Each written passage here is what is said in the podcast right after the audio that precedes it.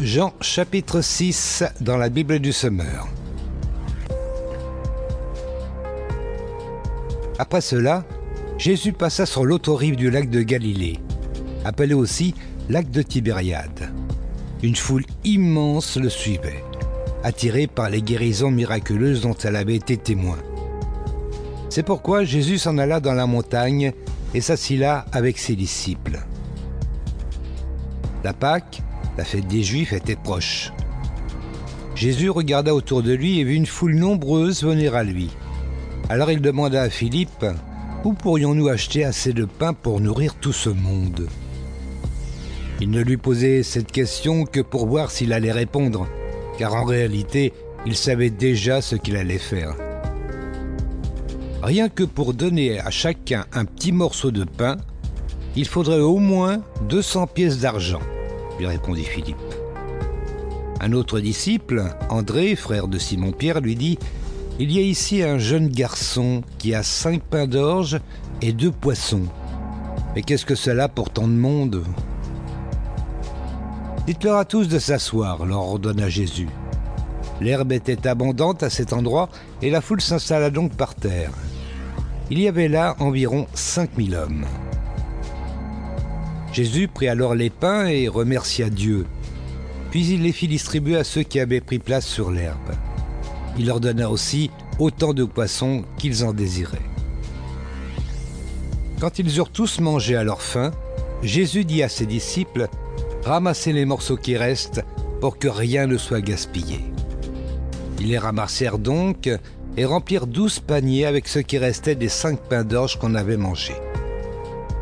Lorsque tous ces gens-là virent le signe miraculeux de Jésus, ils s'écrièrent ⁇ Pas de doute, cet homme est vraiment le prophète qui devait venir dans le monde. ⁇ Mais Jésus, sachant qu'ils allaient l'enlever de force pour le proclamer roi, se retira de nouveau, tout seul, dans la montagne. À la tombée de la nuit, ses disciples redescendirent au bord du lac. Ils montèrent dans un bateau et se dirigèrent vers Capernaum, sur l'autre rive. Il faisait déjà nuit et Jésus ne les avait pas encore rejoints.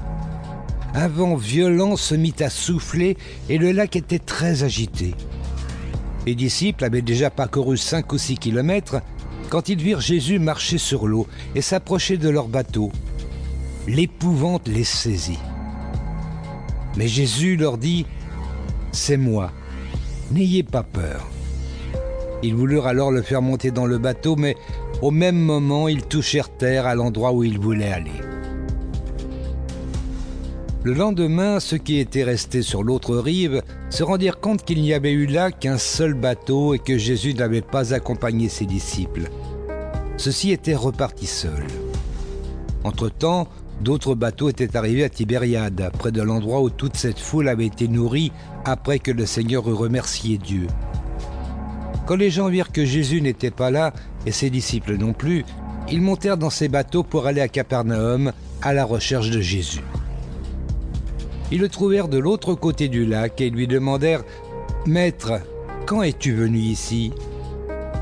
Jésus leur répondit Vraiment, je vous l'assure, si vous me cherchez, ce n'est pas parce que vous avez compris le sens de mes signes miraculeux.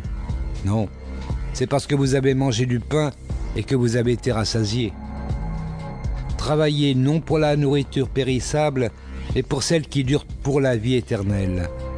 Cette nourriture, c'est le Fils de l'homme qui vous la donnera. Car Dieu le Père lui en a accordé le pouvoir en le marquant de son sceau. Et que devons-nous faire pour accomplir les œuvres que Dieu attend de nous lui demandèrent-ils encore. L'œuvre de Dieu, leur répondit Jésus, c'est que vous croyez en celui qui l'a envoyé. Sur quoi ils lui dirent quel signe miraculeux nous feras-tu voir pour que nous puissions croire en toi? Que vas-tu faire? Pendant qu'ils traversaient le désert, nos ancêtres ont mangé la manne. Comme le dit ce texte de l'Écriture, il leur donna à manger un pain qui venait du ciel.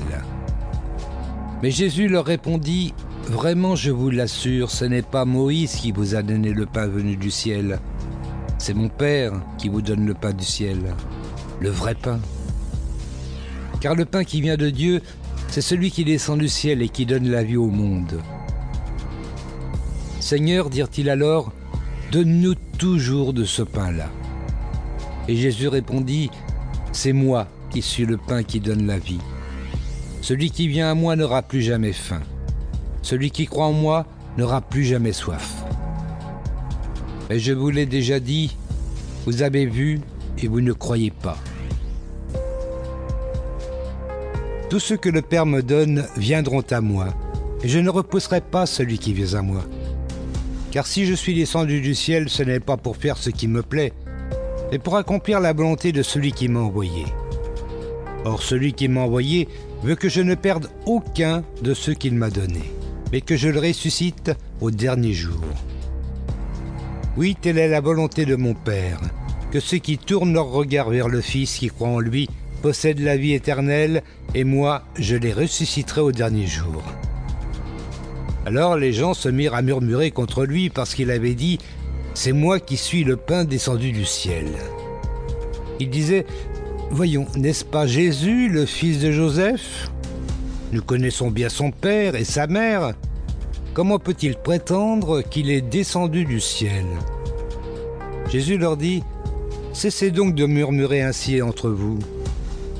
Personne ne peut venir à moi si le Père qui m'a envoyé ne l'attire et moi je le ressusciterai au dernier jour.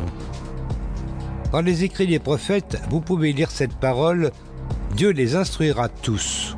Tout homme qui écoute la voix du Père et qui se laisse instruire par lui vient à moi.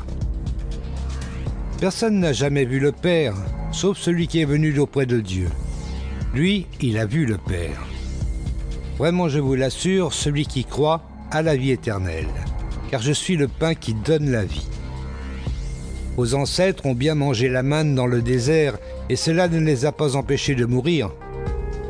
Mais c'est ici le pain qui descend du ciel.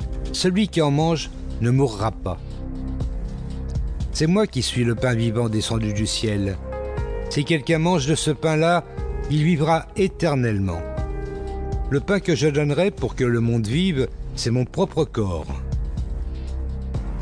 À ces mots, les Juifs se mirent à discuter vivement entre eux, disant Comment cet homme pourrait-il nous donner son corps à manger?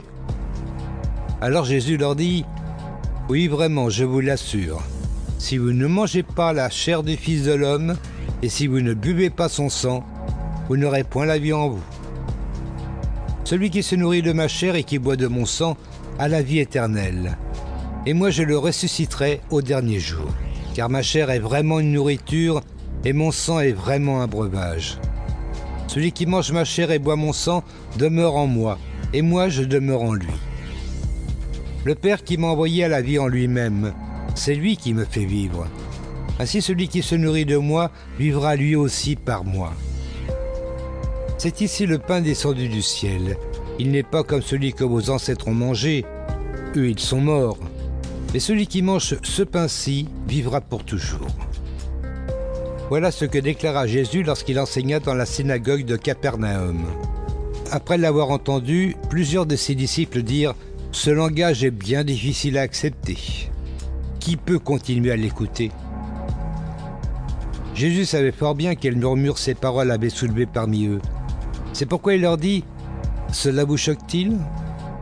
Et si vous voyez le Fils de l'homme remonter là où il était auparavant C'est l'Esprit qui donne la vie l'homme n'aboutit à rien par lui-même. Les paroles que je vous ai dites sont esprit et vie. Hélas, il y en a parmi vous qui ne croient pas. En effet, dès le début, Jésus savait quels étaient ceux qui ne croyaient pas et qui était celui qui allait le trahir. Aussi ajouta-t-il, C'est bien pour cela que je vous ai dit, personne ne peut venir à moi si cela ne lui est accordé par le Père. À partir de ce moment-là, beaucoup de ses disciples l'abandonnèrent et cessèrent de l'accompagner. Alors Jésus, se tournant vers les douze, leur demanda Et vous, ne voulez-vous pas aussi partir? Mais Simon-Pierre lui répondit Seigneur, vers qui irions-nous Tu as les paroles de la vie éternelle.